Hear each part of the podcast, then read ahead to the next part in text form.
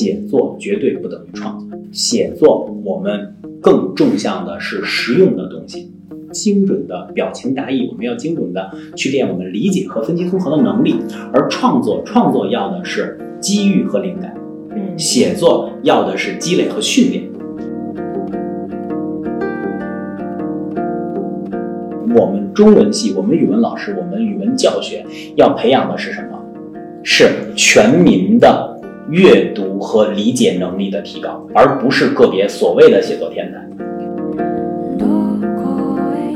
阅读呢，锻炼大家的无非是三方面的能力，一个是理解的能力，一个是分析综合，一个是鉴赏。阅读是写作者的故乡，没有故乡的人，你是走不远的。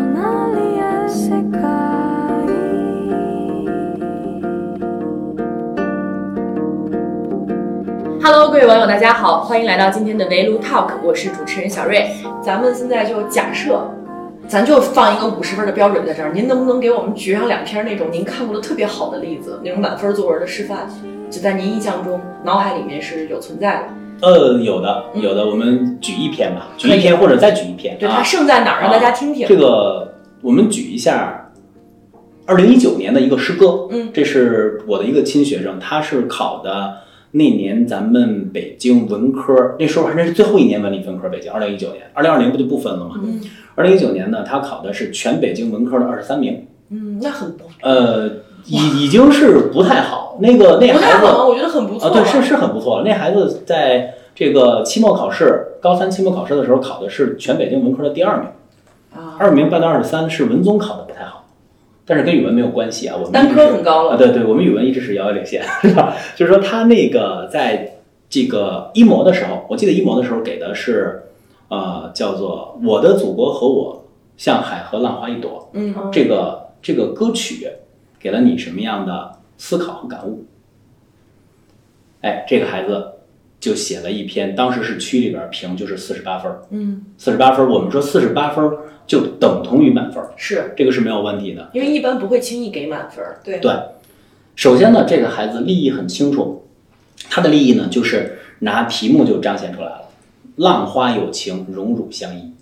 哦，这个哎，这个就很很很文采。这个好厉害，对，浪花有情，荣辱相依。谁是浪花？我们呢？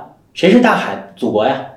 浪花有情，荣辱相依。然后开篇点题，哎，看到这个熟悉的旋，听到熟悉的旋律，看到熟悉的歌词，我想到的就是祖国就是大海，我们就是浪花，我们和祖国是须臾不能分离的，就就是浪花有情，荣辱相依。祖国之强大是我辈前行之依凭和动力。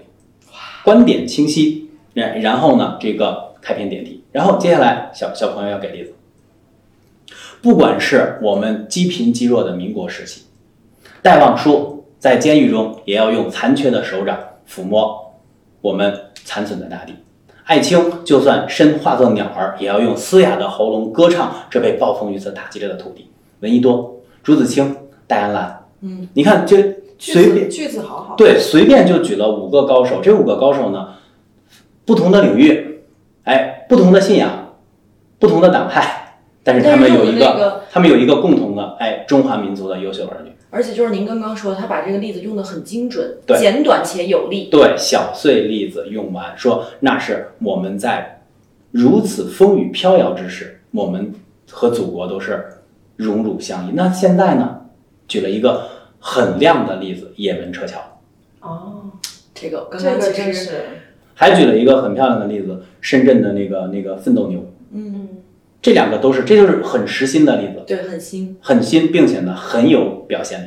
然后在这个地方发了分析，这就是第一段、第二段、第三段、第四段，然后呢还还引过来说，在如此如此的这个波澜壮阔的这个社会大潮当中，我们我辈青年应该如何？这就是我在书中跟大家谈到的，好的议论文一定要有我，我的感悟，对，我的思考，对我的认知，我们应该怎么怎么样？啊，就说哎，我们要以小我融入大我当中，哎哎，我们伟大的祖国前程似锦，万事无疆。就刚刚每嗯。一每一个都，就刚刚田老师提到的那四点，就是那个拔高的那个，人家都有，都站在里面全部都的，对，嗯，这真是，并且就是咱们开玩笑说，这个区里老师就不敢给低分儿，嗯。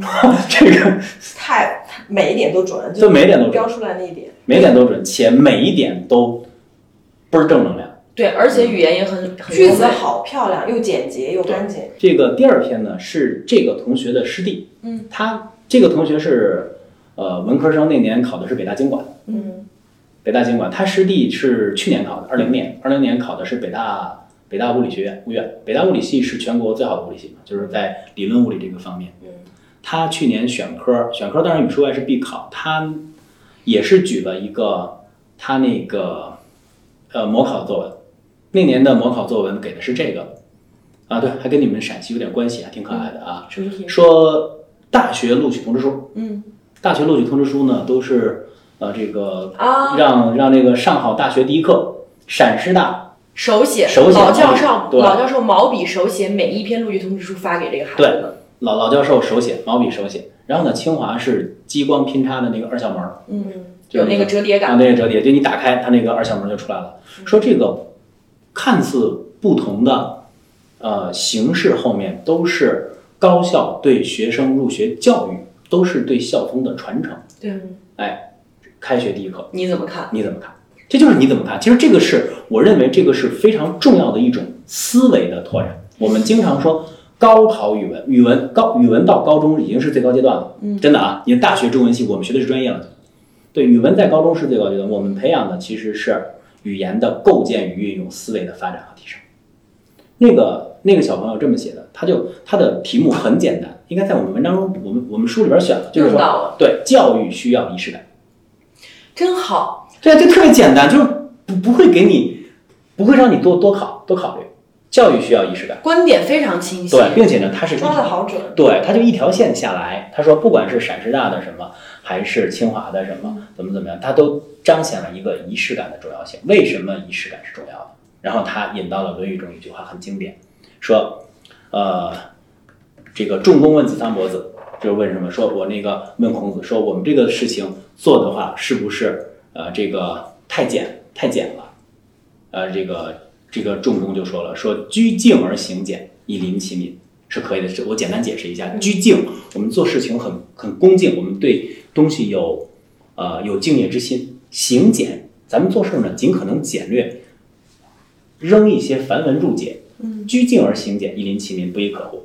拘简而行简，吾乃太简乎？我们做事儿做的很简单，做事儿做的太简单也是不行的。所以呢，这就是有一个辩证的问题。哎，孔子说这个事情说的对，他就说，哎，这就像我们教育需要仪式感。对啊，他是引《论语》中的名言，然后来作为佐证，并且呢，这个小朋友他跟他诗歌不一样的地方，诗歌用了大量的漂亮的小例子，他通篇就用了俩，一个是这个居敬而行简，一个是成文力学。嗯，别的都没有用，他都在用材料中给的例子来撑他自己的观点。他就是说理、条分缕析、娓娓道来，说到最后，到处都彰显了一个问题：教育就是需要仪式感的，像陕师大，像清华，这就是仪式感的最好的彰显，这就是非常好的开学第一课。他好聪明啊，因为他，他跟你一样聪明。不是我，我不敢，因为我觉得我刚刚都下套了。很多孩子可能会考虑到的是传统跟创新的一种对比，嗯，就比如说，哎，毛笔字儿和这种很有科技感的这个，它呢是我不管你是毛笔也好，科技也好，你们都是仪式感，等于他把这玩意儿拎出来一个更大的点，对对对而且是绝对不会错的点。对，还有一个小姐姐，就是她写的就是就是你说的那个观点，也也很漂亮。她那个小姐姐的文章仔细看，得分不会低，嗯但是那一年得分比这小哥哥整整低了三分，哇一个四十五，一个四十八。还是利益的差异。啊，对，他立的就是校风教育的创新与传承，嗯，这个其实也很漂亮。但这个就相对我们听起来常规一点了。对刚刚那个小哥哥的就明显会给人一些惊喜，对他的那个高度，现在很多成年人也无法达到。对，真好。就是对一看，算了，我还是不要去再去高考一趟了，干不过人家。不去了，不去了。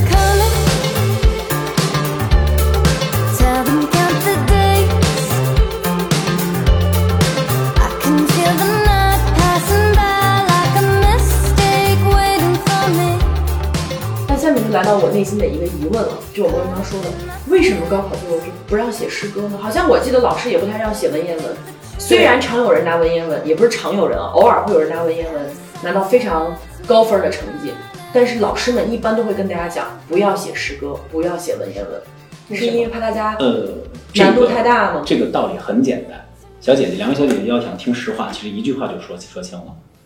对，并且说清之后呢，大家想，就是我们这个说法非常的有道理。为什么高考作文不让写成诗歌？嗯，就是我们不能保证每一个阅卷老师都有品评诗歌的能力。好有道理。这又是大实话了。文言文也是一样的道理文。文言文亦然。其实和刚刚说到的一样，就是你想他到底想要考什么呢？对，因为我们高考是要有一个真正的引领性和普适性。对，普适性很重要。对，我们要我们要锻炼的是熟练且这个能够熟练且漂亮的运用我们祖国语言文字来表情达意的。嗯，对啊，你写诗歌，你你这个诗歌写成这个样子，他阅卷老师不可能，还可能他可能没法拿那套标准来对他没评价没法来评价。对，你像这个呃一文言文偶尔写也行，但是很多文言文写的都是呃这个拿一些文言词汇这样就是堆一堆的对，没有什么意思，那就是那就叫什么？就像夫子说的，那就是以词害义了，没有意思。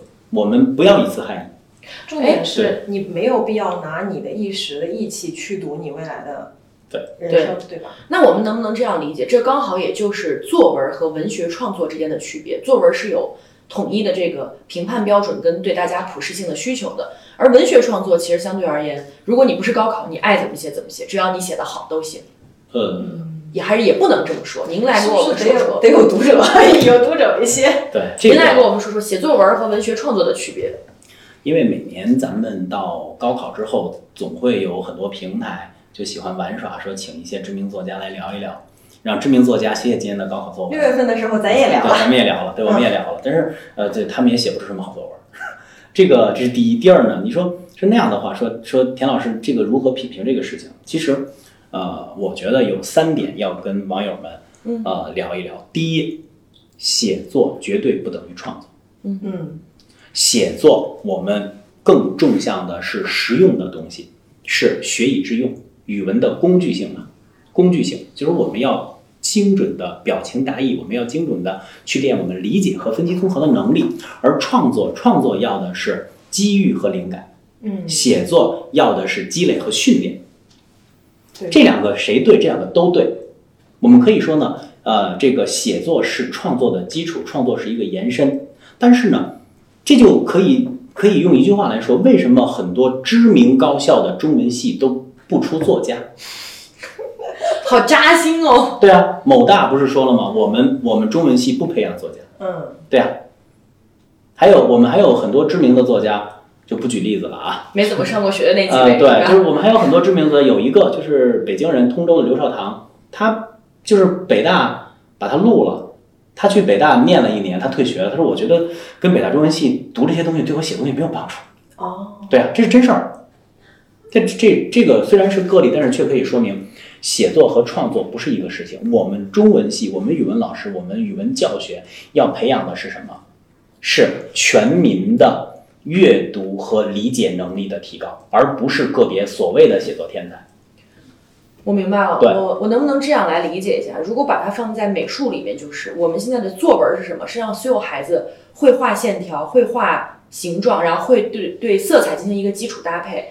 而所谓的文学创作，可能更多的是一些想象力的挥发，然后一些艺术类的这种更多、更多元化的，然后更丰富的创作。而我们写作文是要求培养所有的人都可以拿起笔，能把一个苹果画成苹果的样子。呃，我理解的是，嗯，写作文其实是为了提高国民素养，嗯就是对，呃，就像以前那个识字也不太普及，现在识字率也高了一样。其实，呃，我理解的写作文更多的是让更多普通的孩子。啊、知道怎么去在生活当中去把一个事情表述明白，对对帮助他至少清楚的怎么去生活。至于怎么创作，其实不是所有人都会去创作。那就是刚刚那个例子，再扩展一下，不是每个人都要画苹果，是每个人拿起笔都能把你眼前的东西画下来。对对，但有的人呢，是你要去创作一幅巨幅的画也好，巨精细的画也好，就这么个关系。对我我理解的就是它是一个倒推的一个功能嘛。呃，国家希望国民素养提提升，然后你呃，刚刚我们也提到说，其实写好作文有也有一些技巧，就是比如说你要去多去阅读，呃，最好是能够更好的去读懂别人的意思是什么，还要有总结呀、提炼呀这些能力，其实每个人都需要对他对以后的生活其实是有很大的一个帮助，其实有点像一个更社会化的一个东西。但是创作这件事情，嗯，现在还有多少人靠写作吃饭呢？对不对？其实它是一个呃更嗯怎么说，就是那个吃饱饭以后更高的一层的一个需求，它是一个精神需求的一个层面，所以它可能是对，更超越一些。对对对 OK 我理解的是这样。好，那还想请教田老师这么一个问题啊，这两年好像出了一个新的一个概念，一词儿叫大语文这个概念，我们该怎么去理解这个概念，或者说在这个概念下，孩子们又该怎么培养呢？啊，对，最近这个大语文这词儿是挺火，对，不能说最近挺火，最近十多年都挺火，好像就是说聊到语文教学、语文领域，你不聊点大语文，你就你就跟落伍似的。我我就很落伍。聊我就聊天儿，对对对，我也很落伍。对他们很多，我觉得他们应该算不得其门而入啊。我们先从源流来聊一下。呃，语文呢单独社科大概也就一百多年。以前我们说什么四书五经，那都是比较泛化。单独的语文单独社科就一百来年的时间。在我们民国时期呢，我们跟它叫国文。嗯，比如说现在台湾省依然叫国文。嗯，是叶圣陶先生说呢，我们把这个国文呢改一下叫语文吧。语呢偏重于口头表达，嗯，文呢偏重于这个写对写作。后来他这个大语文是怎么着？他就是啊、有的是把那个泛化，说所有的语文，所有生活中我们涉及的东西，都是我们语文研究的东西。生活的辩论什么的也啊，对，生活的外延就是语文的外延，他是这样说的。有人呢是把文学史揉进来，啊，就是把把那个大学中文系讲的一些东西，把它简单一点点放在小学跟大家聊，说这个就是大语文。嗯啊，有的把戏剧呀、书法呀、辩论呐、主持啊、播音呐、诸如此类吧，就都往语文里放，就是语文是一框了。嗯那怎么着？其实这个就他们认为的。呃，我个人觉得大语文这个观点提得好，但是呢，如果这样界定，我觉得太过于泛泛。越泛其实就代表越没有，对，越泛就越没有不。清楚这个东西到底是什么，那就更难去说怎么去更好的使用或者说学习。对或者说在这个大语文的概念之下，孩子们什么样的素质跟能力是更重要的呢？呃，永远重要的语文只有两点，嗯，阅读和写作。阅读和写作。那又来了下一本书主题有了啊，阅读跟写作，哎，我的下一个问题也来了。嗯，那您觉得我们应该怎么去看待，在这种大语文的这种背景下，孩子们可能了解的知识面要更广，包括涉及的这个门类也更多。在这样的一种情况下，怎么去把阅读跟写作之间的关系，这个桥梁建得更稳、建得更长、建得更高呢？嗯，是个好问题。这个就想到了一个经典的说法，嗯也算金句吧，不知道是哪位往圣先贤说的了。他说呢，阅读是写作者的故乡。嗯对啊，没有故乡的人你是走不远的。就算小姐姐你来到了北京，但是你说你你要有陕西的情怀，嗯，是小姐姐你来到北京，你有四川的情怀。嗯我觉得我我我根子里还是土生土长的河北人，就这种感觉。因为就是没有故乡的人，我们是走不远。阅读和写作之间就是这种关系，阅读是基础，然后呢，写作是一个我们不能说拔高，写作是一个表表达的过程。哎，是的。嗯那阅读怎么着能读好？其实很简单，阅读呢锻炼大家的无非是三方面的能力，一个是理解的能力，一个是分析综合，一个是鉴赏。所以呢，只要孩子们，包括咱们这个初高中的同学，如果有家长是这个初高中这边的，只要我们同学们他喜欢读东西，不要去限制他，嗯不要说你看人家老师让读名著了，你看你这孩子不读名著，你怎么总读哈利波特啊，是吧？他喜欢读哈利波特，其实也你就让他可以读，对，你就让他他愿意读就不错了。啊，对。重点是这个。对他愿意读就不错了。对，其实他读《哈利波特》，他也能去锻炼理解和分析综合的能力。你就让他读完《哈利波特》，就给你讲一讲，又能多对好。这办法真好，我觉得让孩子读完之后拿语言表达，对他是一个非常综合的训练。对，每天可以让他读一篇小文章，然后呢，让他试着用一到两句话告诉你，日久天长，日久天长，他的这个理解和分析能力会很强，他语文一定不会差，且他别的科也不会差，且走上职场，走向职场之后，他也会比别人表达更清楚，他有沟通能力。对，沟通能力更强。那你情商也会高啊，呃因为他知道你想听什么嘛，反复的练习。对而且我觉得还有一点，你像读《哈利波特》或者读其他的书，它可能不是名著，但对于他的想象力和他对画面感的那种感受也会更强。你像《哈利波特》这书里面写的这哇飞来飞去的，他脑子里如果能补出画面的话，证明他的这个联想能力也被锻炼了。是的，我我想起来，我想我刚不是没记得我那个高考的那个嗯题目什么，但是我印象很深很深的就是我的阅读经验。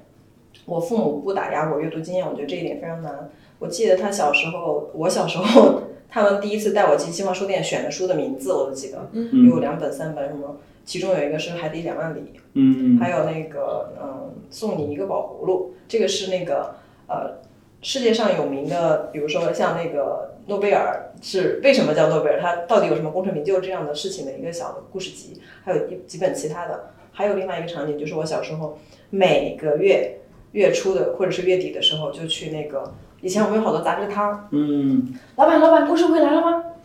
我小时候对也是故事会长大我弄了。好多，然后然后就是，当然我现在都弄丢了。我我印象特别特别深的就是我没有什么阅读经验，但是我的语文理解能力，包括我语文，包括写作写写作文什么的，好像都是您说的那个标准之上的那个状态。对，而且我没有归纳总结，我现在听您讲，哦，原来是这样子。那我等我回去找找到以前的那个状态，我，可以我觉得我觉得我我我们小时候也是看故事会，那时候还有一个可能更有年代感，叫山西民间文学哦，那我还不知道。这个有地域差异吧？啊，就山西民间，反正在北方挺火的那时候，对对对山西民间文学。我我们小时候小哥白尼有一个杂志，后来是故事会。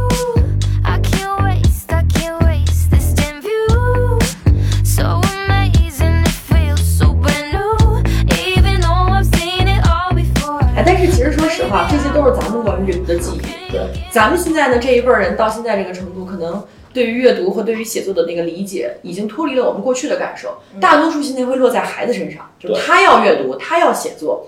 所以下一个问题就想跟您探讨一下了。今年咱们不是有这个双减政策吗？嗯双减政策出现之后，其实对于很多家长来说是打破了或者说变化了他一些之前给孩子的一些安排也好，一些规划也好。然后这些变化呢，其实给很多家长带来了一种呃相对于焦虑的感觉，可能会有点担心，有点害怕。那您是怎么看待这个双减政策，以及家长们该如何去把它用好，让孩子也更好呢？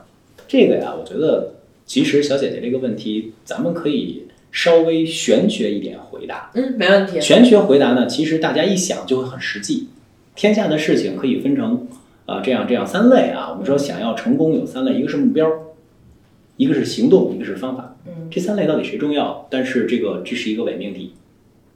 对啊，我们不能说这三个东西到底谁重要，是说在谁的前提下谁更重要。所以呢，家长们双减政策，我觉得这个应该是于国于民是好事情。是好事对，。好事情没有问题。那么就请朋友们想一个问题，我们先想目标。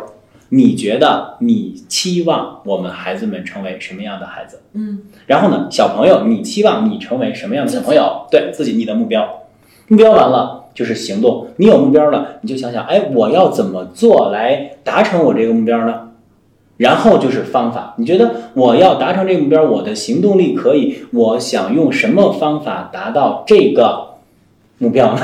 就不用再多解释啊。又回到写作文那对又回到个套路了，对，又回到这个地方了你。得先知道考什么。对，因为很多家长现在确实，他如果能想明白您说的道理，他可能会知道，哎，我需要让孩子更快乐的成长，或者更高效的有这样的一种成绩。但就怕很多家长吧，他就钻到那个牛角尖儿里面出不来了，对，就只拿成绩论英雄。对我也多说一句，就是很多家长对孩子的某一些需求，我说的是需求，不是要求。大家以为只是要求，其实他是希望孩子去实现他可能自己也实现不了的梦想。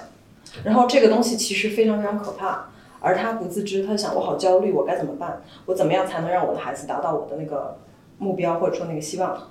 其实这个出发点就是有问题的，要去想你到底希望你的孩子真正达成什么样的一个状态。对我觉得今天其实田老师刚刚跟我讲了那么多知识，那么多技巧，我非常有感触的一点就是，您发现了吗？咱们仨在聊的过程里面，老师的目的从来不是说我要教你怎么写一个高分作文，对是我在教你怎么样能让自己的理解能力更强，表达能力更强，思维逻辑能力更强对。这三点你做到了，你分儿自然就高了。对对跟我们现在聊双减一样，家长先想好你的目的是什么，对，然后你去实施，你去落实。等你这一圈转回来的时候，这个孩子如果好了，成绩自然就好了。对对田老师，您给我们俩来说说，包括跟很多这个看视频的或者咱听咱们音频的人来唠唠啊，现在我们这个年纪，也没人要求我们写作文了，我们也不高考了，对吧？但我认为阅读跟写作对我们来说仍然很重要。那我们如何在现在这样一就是一个已经工作的状态里面，去让自己拥有更好的阅读能力跟写作能力，并且保持这种能力在身上不要退散？它的意义在哪儿？我们又该怎么做？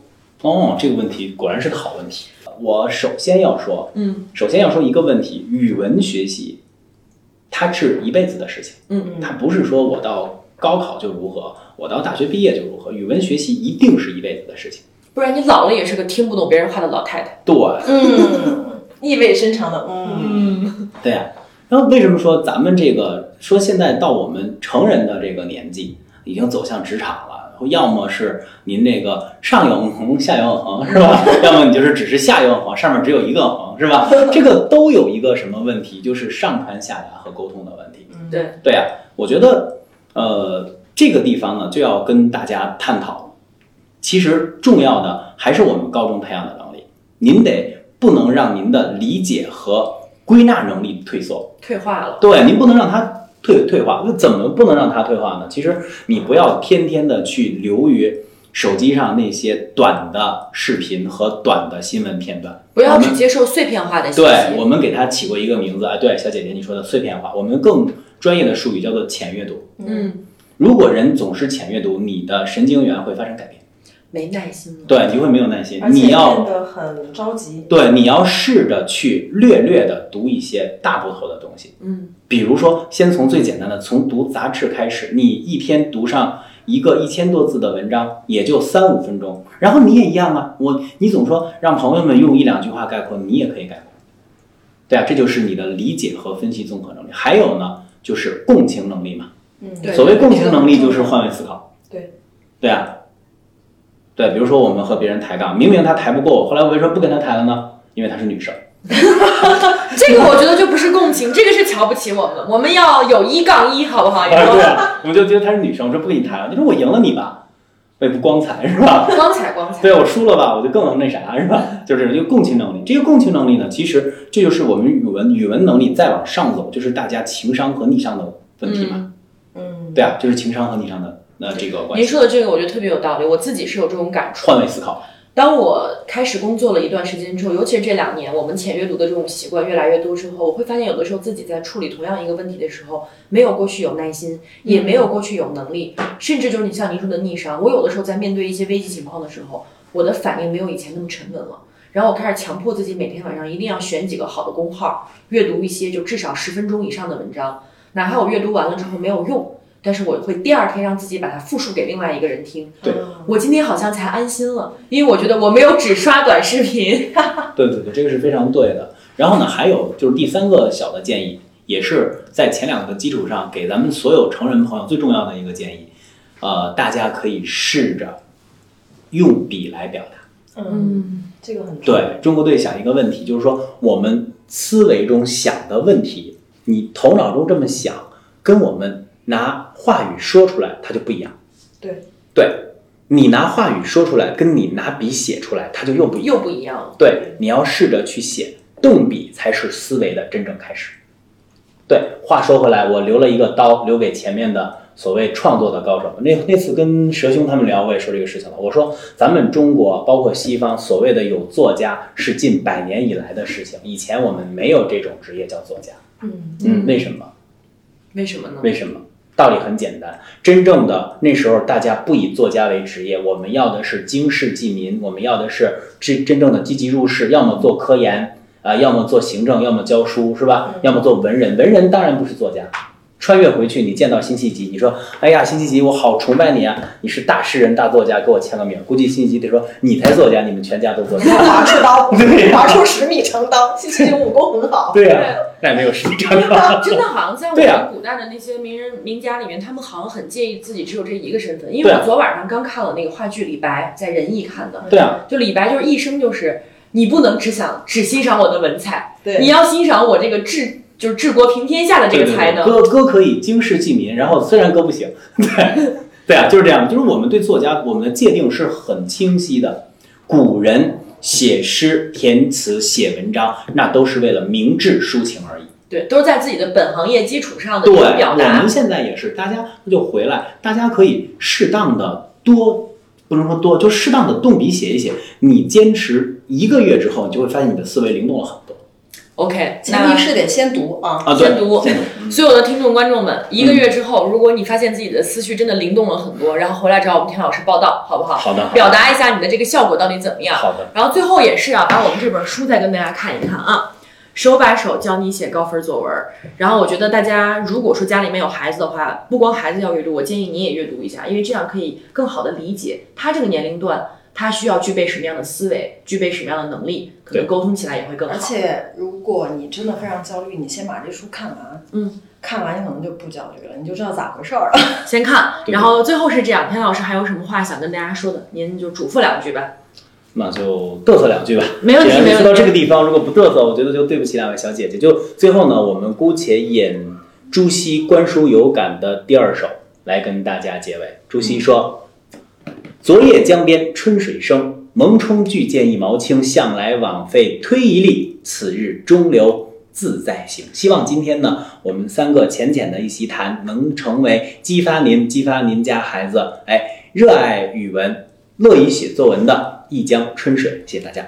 好的，好的，也谢谢田连老师，然后也谢谢秋阳老师来做客我们的节目，然后也希望我们的微路 Talk 可以给您带来一些有用的信息。我们下期再见，感谢各位。好，拜拜。You wait for something more? Oh, still be sinking to the floor.